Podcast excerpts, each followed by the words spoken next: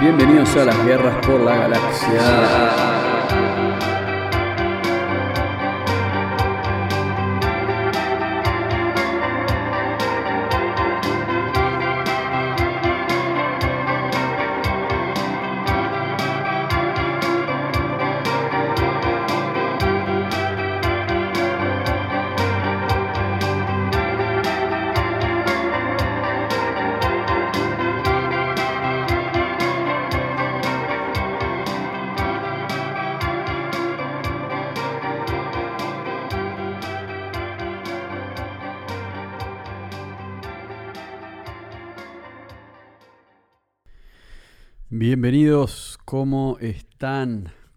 Todo? Bueno, bien. Son las 10 y media de la mañana y hoy es el jueves 21 de julio. Así que bienvenidos de vuelta a las guerras por la galaxia, a esta sección del Expreso Estelar. Bueno, un pequeño update en cuanto a las condiciones. Acá estamos en Estudios El Túnel. Hoy es un día soleado, notable acá en Punta del Este. En medio del invierno. Y, y bien, la verdad que bien. Eso es muy bueno. Así que acá estamos. 21 de julio. Pasando de, el, de la etapa de cáncer a la etapa de Leo astrológicamente. Pero siendo más tradicionales, estaríamos terminando el primer mes del invierno. Así que bueno. Bueno, las guerras por la galaxia número 14. En el capítulo de hoy voy a estar presentando la segunda parte de la canción que les mostré la semana pasada. Bienvenidos a la nave. Esto va a ser Bienvenidos a la nave parte 3 y parte 4 porque en la sección, en el capítulo pasado, el número 13 de las guerras por la galaxia, le mostré las primeras, la primera parte de la canción. Es una canción de 20 minutos, así que eso hay que tenerlo en cuenta. Bienvenidos a la nave. Bueno, bienvenidos a la nave. La primera canción que mostré en el capítulo pasado se llama Bienvenidos a la nave, introducción al final. Después la segunda parte se llama Bienvenidos a la nave 2, en el faro del fin del mundo. Y en este capítulo les voy a mostrar bienvenidos a la nave 3, Comando Águila Lunar, y bienvenidos a la nave 4, Rayo de Shiva. Así que voy a hablar un poco de este nuevo proyecto.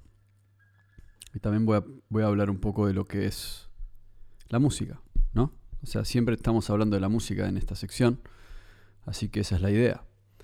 Em, bueno, Post-Apocalipsis es el nombre del disco y, o el nombre del proyecto, creo realmente. Es decir, si se publica en, formato álbum, se llama Post-Apocalipsis. Bienvenidos a la nave es una canción de Post-Apocalipsis y también puede ser que salga como un single o, o, como un EP mismo, porque en realidad es como es una canción muy larga, pero es parte de un álbum. Es así como Echoes de Pink Floyd, ¿no? o Shine on You Crazy Diamond. Esas canciones largas que también si uno piensa hoy en día en Spotify, como se pueden sacar EPs y singles, y es mucho más común que antes, también son EPs, eh, o por lo menos singles, bueno, en realidad no son singles, son EPs, como Extended Plays, de 20 minutos. Entonces ese es un poco el, concepto. Siempre me gustó mucho esa idea de agarrar, e, es como que bandas como Pink Floyd, por ejemplo, o Yes, que son las bandas que son de alguna manera los que crearon o por lo menos iniciaron un género que, que se llegó a llamar rock progresivo. Y el rock progresivo lo que tenía era un poco eso, como que no dejaba, no, era 100% progresivo. Si, miramos Yes o si miramos Pink Floyd, em, lo que veíamos es que eran bandas que eran capaces de hacer hits, canciones cortas, buenas, pero también tenían aparte de eso capacidad de hacer instrumentales largos, eh, o canciones muy largas con mucha instrumentalización. Y, siempre me, pareció muy interesante esa, esa combinación de banda de rock y al mismo tiempo banda de casi de rock instrumental experimental. Entonces, supongo que de ahí saqué esta idea de hacer un disco con partes instrumentales y al mismo tiempo algunas canciones con letras, pero en gran parte instrumental. Y, el proyecto mismo, como expliqué en el capítulo pasado, se llama Postapocalipsis. Y bueno, en el capítulo pasado expliqué por qué se llama así, así que no lo voy a repetir. Pero algo que tengo que anunciar antes de que me olvide es que estoy tratando de encontrar ahí la línea del tiempo. Em, el, el proyecto Post-Apocalipsis viene después que cuando terminé de grabar Viajemos a la Luna el año pasado, en agosto. Lo grabamos en Buenos Aires, yo me vine a Punta del Este.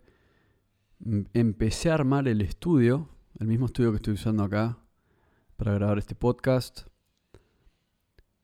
Que que digamos tiene más de un propósito. Uno de los propósitos puede ser grabar el podcast, pero al mismo tiempo también permite grabar sesiones musicales y bueno, música. Así que cuando me vengo a Punta del Este, empiezo a grabar eh, en, acá en Estudios El Túnel, en casa, digamos, por ahora, Rincón del Indio. Y, y ahí es cuando sale Post Apocalipsis, que es un disco más rockero y un disco con guitarra eléctrica, bajo eléctrico, baterías sampleadas, que en mí es algo nuevo porque la mayoría de mis discos son acústicos. Mismo Viajemos a la Luna es acústico, aunque lo grabé con amigos, hicimos casi como una banda y le metimos muchas otras cosas. Entonces, Viajemos a la Luna es el inicio de otra etapa en el sentido de que es otra etapa porque estoy grabando con gente, entonces no estoy grabando solo. Y, lo van a poder escuchar eh, este lunes, 25 de julio. En teoría tendría que estar en Spotify ya. Así que, es decir, el 25 de julio ya debería estar en Spotify. Así que este lunes próximo. Bueno, en realidad me estoy equivocando un poco porque ahora que puedo empezar este capítulo de las guerras por la galaxia va a haber salido el martes que viene. Así que no, para cuando salga este capítulo, Viajemos a la Luna ya debería estar en Spotify. Así que estén atentos cuando escuchen este podcast, que si quieren escuchar Viajemos a la Luna ya debería estar en Spotify para que lo puedan escuchar entero. Así que la cuestión es esa, que Viajemos a la Luna inició un viaje nuevo en el sentido de empezar a grabar con gente y con un poco más de calidad. Y después cuando me vine a Punta del Este fue algo similar, pero en el sentido no tanto de grabar con gente, sino de incorporar nuevos instrumentos y hacer algo un poco más rockero con guitarras eléctricas y demás. Así que ahí nació Postapocalipsis y, y Bienvenidos a la nave es una de las primeras canciones de Postapocalipsis. Entonces, es algo distinto que, que surgió hace casi un año, porque, o en realidad un poco menos pero ahora que es como que lo que viene después de Viajemos a la Luna. Y, ya hubo gente que me dijo, ¿por qué no subís canciones a... O sea, porque, o sea, lo que me dijeron fue que cuando yo muestro canciones acá, después las quieren ir a, escuchar a Spotify. Por eso Viajemos a la Luna ahora está en Spotify y lo pueden escuchar. También me gusta que hayan pasado por toda la introducción y que ahora lo pueden ir a escuchar con otro, de alguna manera con otra predisposición. Entonces ahora lo que voy a hacer es introducirlos a Postapocalipsis, tratando de que en un mes o dos ya esté todo terminado, tal vez mejorar cosas que, están por mejorar y finalmente subirlo a Spotify para que después puedan ir a escucharlo ahí. Así que Postapocalipsis es lo que viene después de Viajemos a la Luna. Em, y, van a poder escucharlo en un par de meses probablemente en Spotify. Así que bueno, ahora en un ratito les voy a mostrar Bienvenidos a la nave parte 3, em, Comando Águila Lunar. Y tal vez se preguntarán por qué se llama así. Y mm, la respuesta a eso es que como les mencioné el capítulo pasado, es toda una historia sobre, sobre un personaje que es el, comando, que es el comandante Águila Lunar, obviamente. Sin embargo, es como que mientras, cuando yo hice esta canción, no me imaginé nada de esto, ¿no? Es simplemente que cuando me vine a vivir a Uruguay me traje varios instrumentos de Argentina y me traje una lupera también. Y empecé a experimentar con la lupera, lo cual nunca había hecho. Venía a grabar con gente, lo cual es probablemente lo mejor que uno puede hacer, pero algo que sucede en Uruguay que es que no hay, no con, es como más difícil armar una banda que en Buenos Aires, en mi opinión. Teniendo en cuenta toda la gente que conozco en Buenos Aires, los músicos amigos que tengo allá, es como que al llegar a Uruguay y querer grabar algo, me vi casi obligado o tentado a usar mucho la lupera. Y con el tiempo me di cuenta que no es lo mismo que tener una banda, claramente, pero hay cosas interesantes que pueden aparecer. Por ejemplo, en mi opinión, este disco. Por ende, va a haber ahí como un, una utilización bastante recurrente de, de, de, loops y de la máquina. Y eso me parece muy interesante, que es como que mi modus operandi para grabar esto fue experimentar con la lupera y para mí la lupera siendo un símbolo como una máquina. Eso me parece muy interesante porque hoy en día es como que se armó esta... perdón. Se armó una polaridad entre música analógica o música tradicional o, música, o la música de los músicos o algo así. Es decir, música que usa instrumentos humanos y donde hay sudor y sentimientos, comparado a electrónica. Música electrónica que está hecho con máquinas y con samples y con sonidos pregrabados o con cosas inventadas por robots y máquinas. Y a mí me pareció que esto sería como un punto medio. Obviamente no van a haber muchas, muchos elementos de la electrónica en esta música. Pero no importa, porque en realidad sí hay elementos de la electrónica. Un loop eh, ya es un elemento de la electrónica, ¿no? Un loop, un beat. O sea, loopear algo ya es, de alguna manera u otra, usar la máquina. Y, y un poco la, la filosofía de esta historia tiene que ver con algo que saqué de un libro también, un libro que también se los voy a recomendar. Se llama Dune o sea, Duna, como la duna del desierto, digamos, Dune, Dune, D-U-N-E. También hay una película. Pero primero esos libros es como una serie de libros y el primero de esos libros es muy bueno.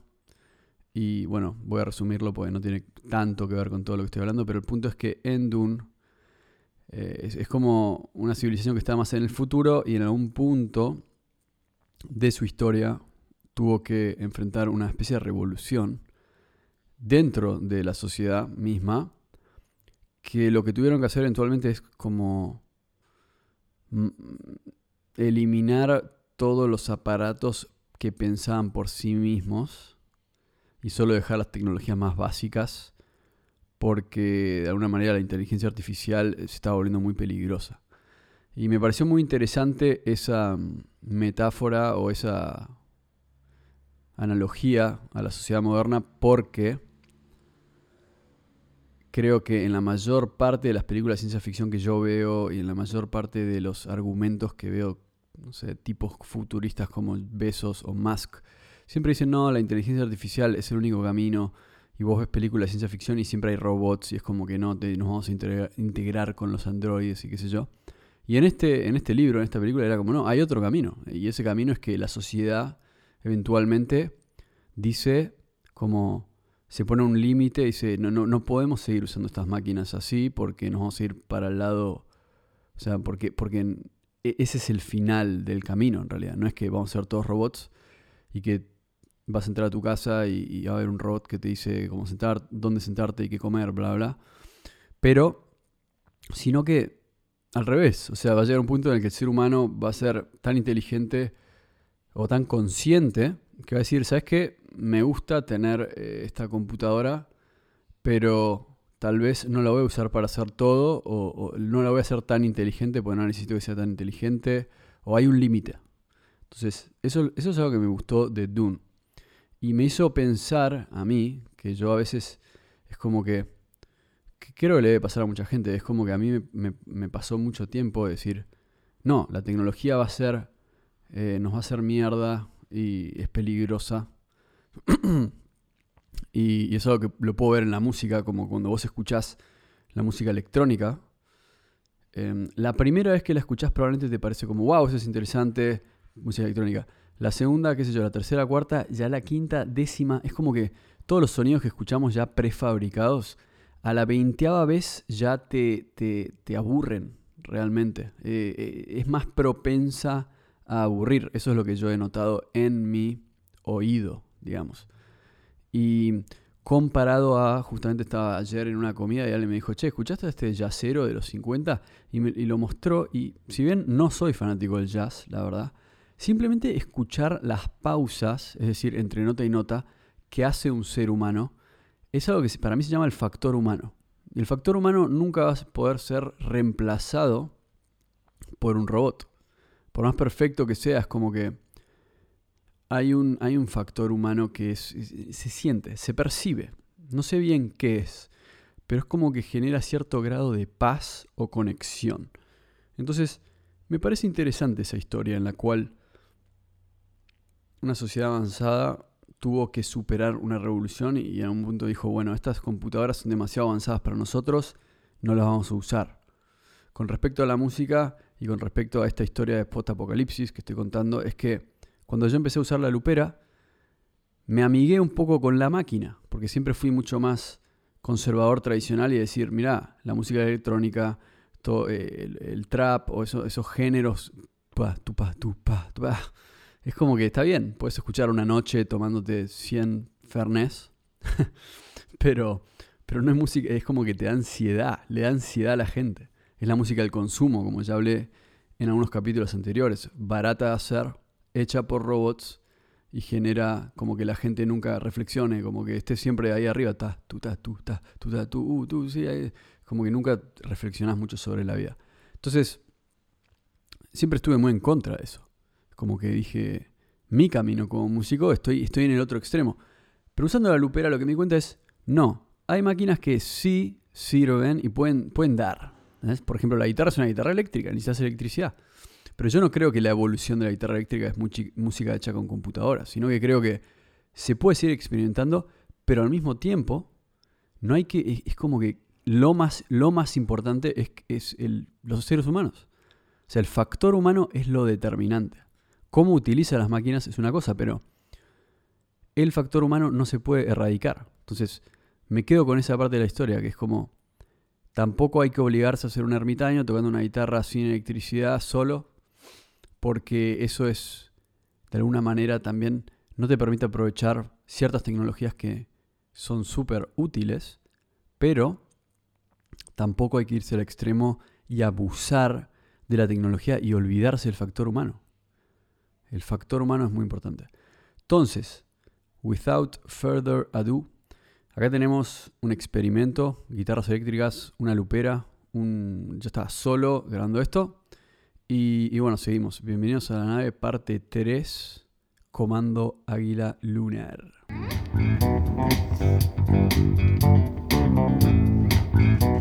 Bueno, bueno, bueno.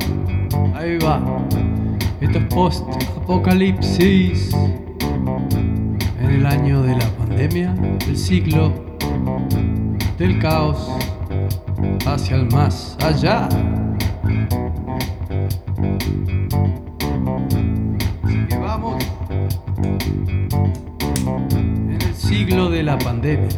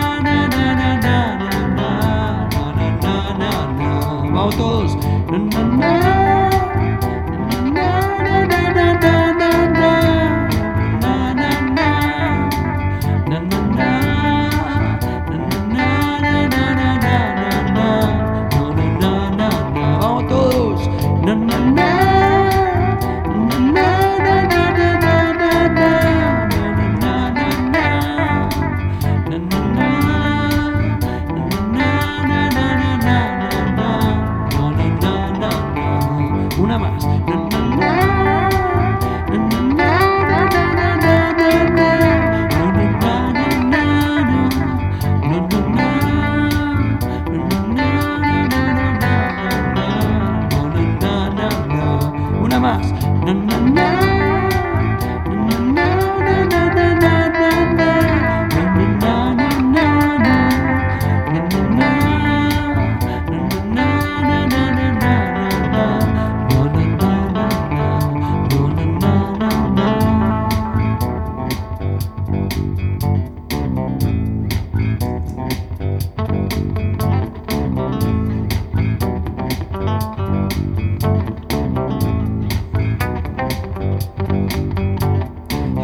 en la nave,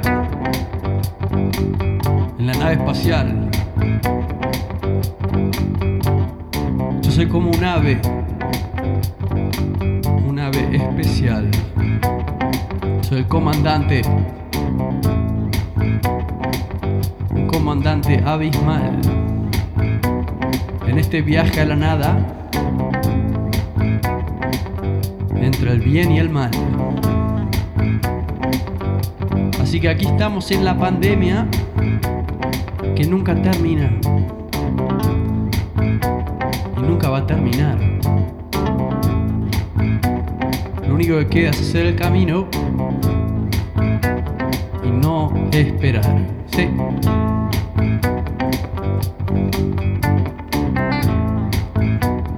Esto es post-apocalipsis.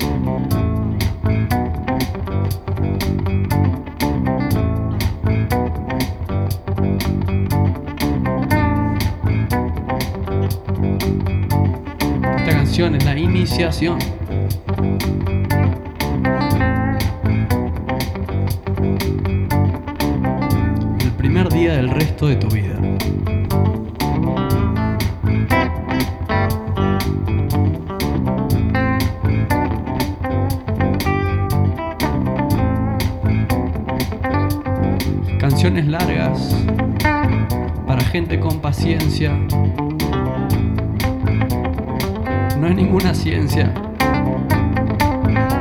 Nos cansamos de jugar el jueguito.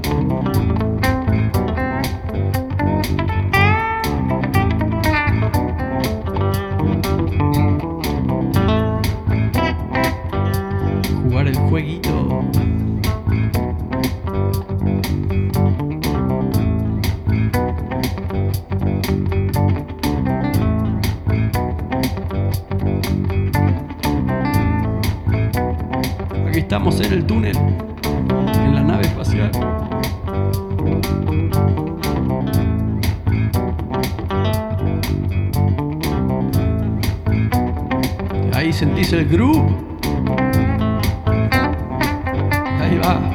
Me escuchás en vivo y en directo desde mi nave espacial. Yo soy el comandante, el comandante Águila Lunar. Desde la órbita de Júpiter les traemos la música para volar. Dice así.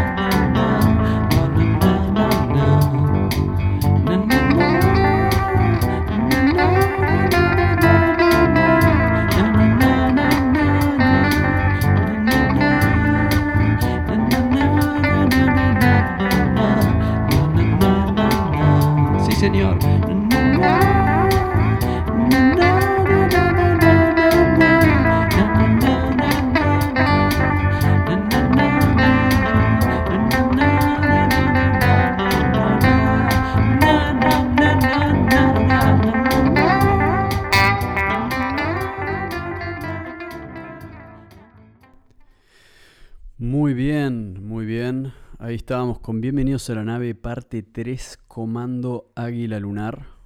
Y, y bueno, tuve que cortar la canción un segundo porque se hacía un poco larga, la verdad.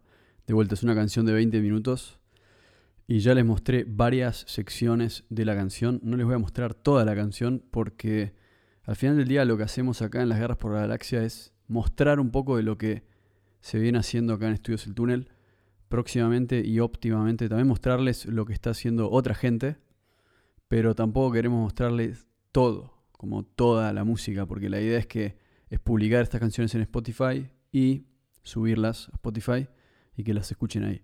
Ahora, próximamente probablemente lo que vamos a implementar es subirlas a Spotify antes, así las podemos mostrar y que vayan directo a Spotify. Así que eso es simplemente un, er- error de cálculo y algo que vamos a modificar pronto. Ya estuvimos ahí con el gran Mariano Urbonas, que me estuvo tirando tips sobre cómo hacer eso y lo vamos a implementar próximamente para poder mostrarle la música a ustedes de no solo lo que se viene haciendo acá en el túnel, pero también otros artistas contemporáneos, tal vez mismo cosas independientes, pero también cosas conocidas, como para poder hablar un poco del espectro amplio de la música, ¿no? De la gente que viene haciendo música hace tiempo y que está en un nivel un poco más arriba, o que por lo menos han dejado un legado que debe ser escuchado. Así que vamos a tratar de hacer eso, de, empezar a encontrar formas de poder hablar de, de nuestra música, pero también de, de otras músicas también. Muy bien. Algo que me queda pendiente en este capítulo es simplemente un tema para dejarlos pensando. Siempre me gusta, siempre me gusta em, cerrar los, los programas con, con, con ideas, ¿no? Con pensamientos, para dejar como para que la próxima semana nos volvamos a encontrar y haya habido una especie de reflexión y haya habido un poco de contemplación. Eh, también lo hago para mí. Pero en este caso, algo que se me ocurre eh, compartirles a ustedes es, es, es un poco esta idea que mm, cuando estoy escuchando ahora esta canción de, de- Bienvenidos a la nave y, y me hace pensar un poco en la historia de la canción, ahora, digamos, los voy a dejar con la última parte de esta canción que se llama Rayo de Shiva. Si escucharon Civilización Desconocida o si escucharon la semana número 13, van a ver que hablé bastante de Shiva, este personaje que es Shiva el destructor de mundos. Y, y algo en la canción que se conecta con Shiva. Es como que en la historia de Bienvenidos a la nave, estamos hablando de una leyenda realmente. Y no es una leyenda que yo inventé, eso es lo más interesante. Y esto lo conecto con, por ejemplo, con últimamente tal vez se habrán dado cuenta o no, pero en un par de capítulos hablé un poco de El Señor de los Anillos. Se preguntarán por qué. Bueno, básicamente porque, aparte de que me gusta el libro y la película, hace poco vi la película, las tres, digamos, toda la cosa, toda la saga, y leí, y estuve leyendo los libros de vuelta. Y algo, y algo que, que dejan afuera en... Disculpen por eso, eso fue un, ruido de la calle. Pero algo que, que no se ve mucho en la película, que sí está en los libros, es que en los libros, si ustedes los leen, van a darse cuenta que a cada rato eh, el- a- un personaje empieza a cantar, ¿no? Empieza a cantar una canción, pero no como en un musical de Broadway, lo cual nunca me gustaron los musicales de Broadway, lo, lo voy a dejar en claro. No me gustan los musicales. Y no me gustan las películas tan musicales tampoco, como que estás, están hablando y de repente todos se ponen a cantar. Me parece un poco forzoso y exagerado, o sea, la vida no, no, no es así, ¿no? En mi experiencia. No está mal que, que canten igual, ¿eh? Pero me parece que esos musicales de Disney a veces es como muy de la nada. Empieza a sonar una batería del fondo, empieza a haber un coro y decís, bueno, pará, eso, eso ¿de dónde salieron todos esos? Eh, eh, salió una arpa de la nada y se pusieron todos a bailar y a tocar. O sea, es un poco exagerado, un poco over the top, como se dice en inglés. Pero lo que sí me parece interesante es que en El Señor de los Anillos, de vuelta, en la película no lo muestran y me parece que está bien porque se hubiese vuelto un poco molesto. Pero algo que me molestaba a mí de los libros era eso justamente. Cuando era chico los leía y decía, uh, otra canción. Y ni siquiera leía la canción y seguía. Bueno, ahora estuve le- leyendo los libros de vuelta y me encuentro con que le presto atención a las canciones y entiendo un poco la idea que tenía el autor de, de las canciones. La idea de poner una canción. Es como que tal vez no conocen el libro, pero bueno, está un personaje hablando de una leyenda vieja y se pone a cantar una canción. No es que, y, a medida que, que termina la canción, alguien le dice, ¿de qué era esa canción? Está muy buena. Y el tipo empieza a decir, no, esta canción es sobre la batalla que fue. Es es como que te muestra realmente el significado más genuino y esencial de la música. Y yo creo que tanto como que Tolkien probablemente se inspiró, Tolkien, el escritor de los Señor de los Anillos, se inspiró en, en leyendas nórdicas, en, en- en leyendas anglosajonas también, en culturas británicas viejas, y probablemente de esa manera llegando de alguna manera a la, Inglaterra y, sin, sin dudas finalmente conectado también con el lenguaje celta, ¿no? Y esto ya lo hablamos en este programa, como los druidas y los bardos, sobre todo la figura del bardo. Y la figura del bardo es esta figura del tipo que va cantando canciones de pueblo en pueblo, pero canciones que también traen noticias y, muy importante, relatan leyendas. Que eso es un poco la idea de todo lo que estoy haciendo acá, por lo menos justamente con, con Postapocalipsis, es, estoy hablando sobre una leyenda. Y por alguna razón esa leyenda hoy tiene relevancia. Es como que con el tiempo, a mí, se me... En realidad no, no- no por coincidencia, pero me acuerdo que en... Más o menos en... A ver. Cuando yo tenía... Esto fue en el último año del colegio. Me acuerdo que había que hacer un dibujo sobre... Había que, había que elegir una modalidad de arte y hacer un dibujo o hacer una representación artística de un concepto. Había, era arte conceptual, había que elegir un concepto. Yo elegí, por cualquier razón, no lo sé, la vida y la muerte y presenté un dibujo que es básicamente algo que me copié de Google porque había una imagen que estaba muy buena. Y tal vez suba en el link una, una descripción de la imagen así lo entienden un poco mejor. Pero bueno, en fin, era como una mano, la mano de la muerte y la mano de la vida, tipo eh, dándose un apretujón de manos, o sea, en el sentido de saludándose, y alrededor de eso había como un, una especie de arco iris y era como una especie de metáfora de la, reencarnación. Bueno, varios años después estaba viajando en Nueva Zelanda cuando alguien me da un libro y me dice, em, alguien que probablemente era miembro de una comunidad, me- asumo Hare Krishna o alguna parte de, alguna, rama hindú, ¿no? Alguna rama de- del hinduismo. Y me da un libro del hinduismo que obviamente me pareció muy aburrido porque era todo como Krishna decía esto, Rama, todas historias, epopeyas, como era muy difícil de entender realmente. Era como es difícil de explicar. Es como, cuando, es como si te diesen la Biblia y tenés que empezar a leer la Biblia. A mí me parece que al principio uno dice que e- e- en el lenguaje, en la modalidad, eh, te, te empieza a aburrir realmente. Y lleva un tiempo entender la dinámica. Para mí, El Señor de los Anillos es un claro ejemplo de algo que también es así. O sea, mucha gente lee El Señor de los Anillos y le empieza a aburrir. Y de repente hay una canción y se empieza a aburrir. Es como que dice, esto es aburrido, loco. No es entretenimiento. Entonces, hay algo de eso en el libro del Señor de los Anillos. A mí me parece muy interesante. Se nota que está derivado de leyendas. Y vos lees las leyendas viejas y son así, como que al principio te, te aburren por la manera en que cuentan, como que cantan canciones, poemas. Y hoy en día es difícil leer un poema. Es difícil leer un poema más que fue escrito hace 5.000 años, porque no sabemos cómo hablaban hace, hace 4.000 años. Hay una razón por la cual la Biblia se escribió así, ¿no? Porque eh, está hecho de una manera que una vez que cruzas esa barrera de, uh, ¿y ¿cómo habla esta gente? Y no tiene nada que ver con nosotros. Pero cruzas esa barrera y te empieza a entrar la leyenda. Y eso es un poco la idea de todas las leyendas, de los textos hindúes, de la Biblia, de Tolkien, de, esta canción que acabo de presentar, de que se te meta la leyenda en la cabeza. Esa es la idea de la música.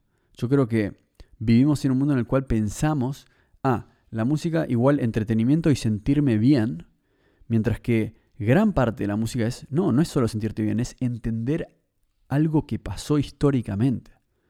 Y eso es un poco los orígenes de la música. Por eso cuando digo que cuando vos lees Tolkien vas a ver que por eso hay canciones.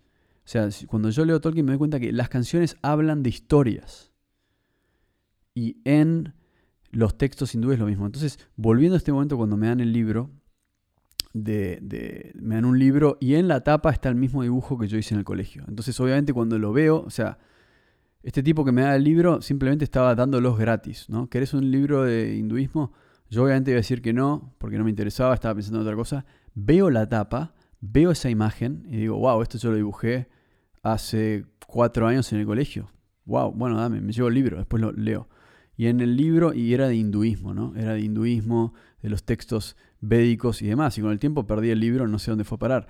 Pero fue la primera vez que, que- que le- leí sobre la reencarnación, leí sobre la, la filosofía del hinduismo. Entonces, de alguna manera es como, ¿cómo? O sea, ¿qué tiene que ver eso con lo que estoy contando ahora, no?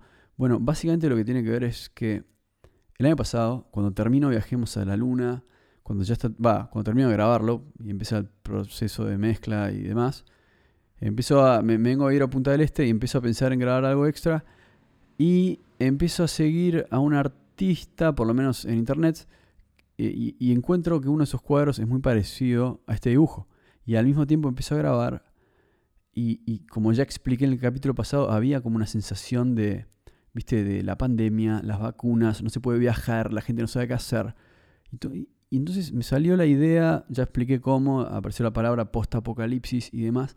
Y en la tapa, después la van a ver algún día, está ese mismo gráfico, que si bien no está a la mano de la vida y de la muerte, en reemplazo de eso hay un ojo, como el ojo que todo lo ve, pero está rodeado por, esta, por este arco iris y un arco iris es como un arco iris eterno, por así decirlo.